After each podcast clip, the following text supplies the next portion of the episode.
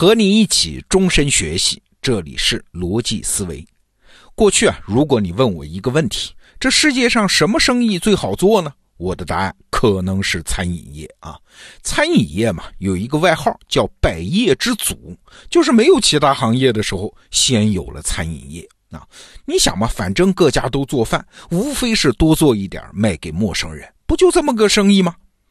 可是你发现没有啊？明星做副业经常选择开餐馆，可是这些餐馆好像很难活得下去哦。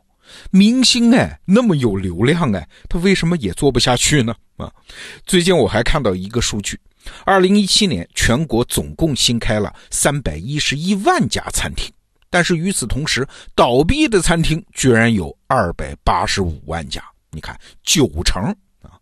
这奇怪，简单的好做的生意，为什么失败率还这么高呢？哎，最近我看到几篇文章，算是提供了搞清楚这个问题的一条思路。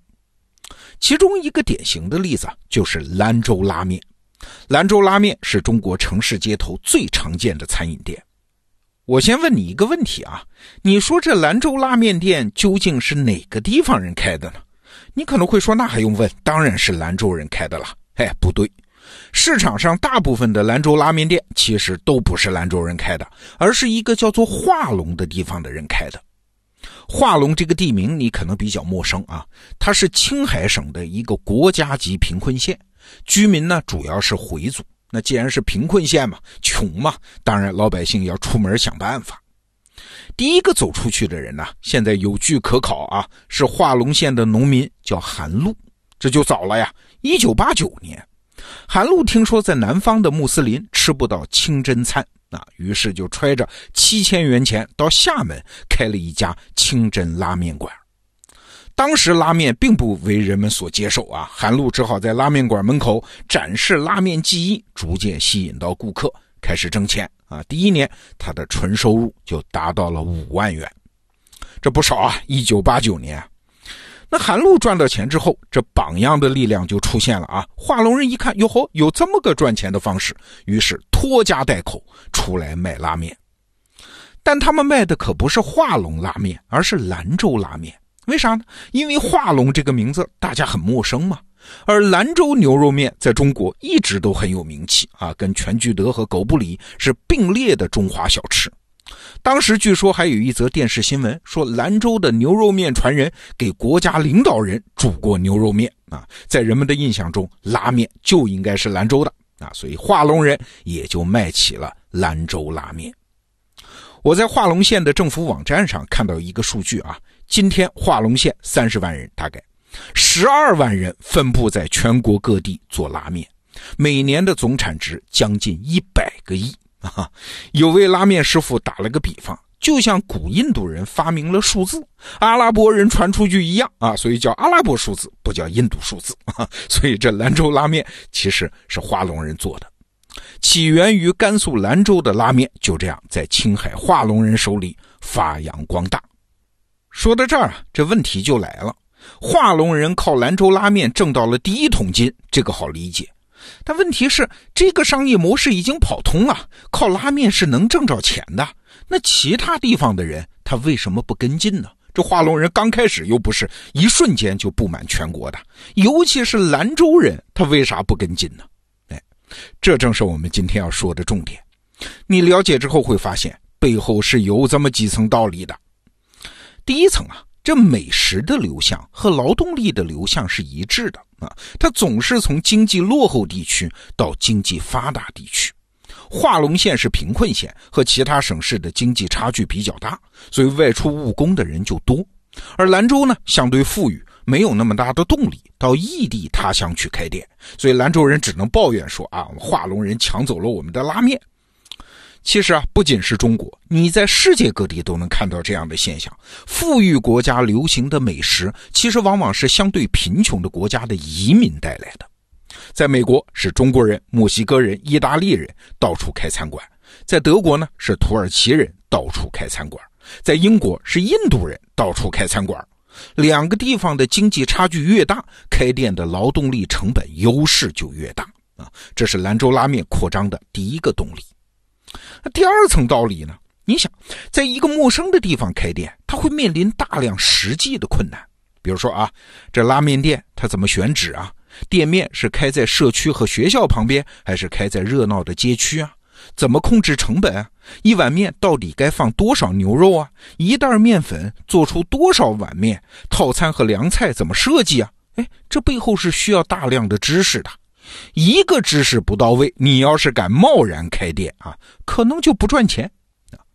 那现代企业，比如说麦当劳这样的餐饮店，它是用连锁的方式来解决这个问题的，从配方到供应链到日常管理，为一家家店提供支持。而兰州拉面的扩张呢，它靠的是啥？那就没有中心化的管理了啊，它靠的是一个紧密的同乡互助网络。一个人挣到钱以后，就把亲戚朋友也带出来。出来之后，第一年是亲戚朋友做跑堂的伙计，那第二年呢，就做拉面的厨子。第三年，你就自己开店当老板吧。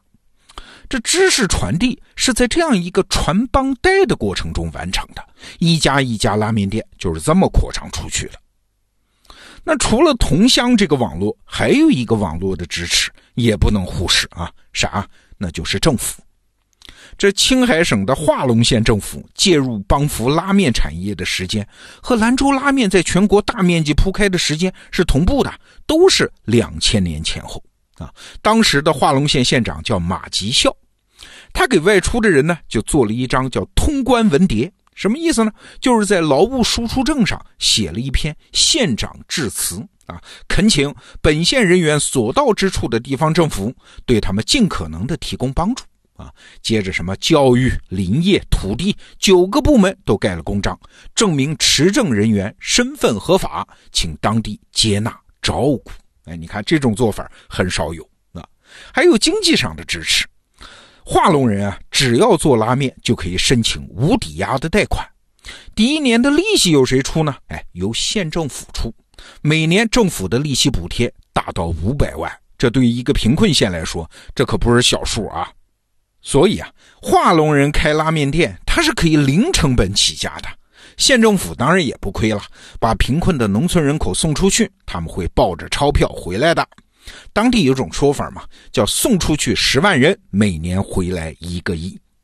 这还不够啊，化隆县政府还在全国五十多个地区设立了拉面办事处，是专门负责拉面户的后勤工作。啊，什么帮着租房子、签合同、办贷款、解决拉面三代的上学问题，那是一条龙服务。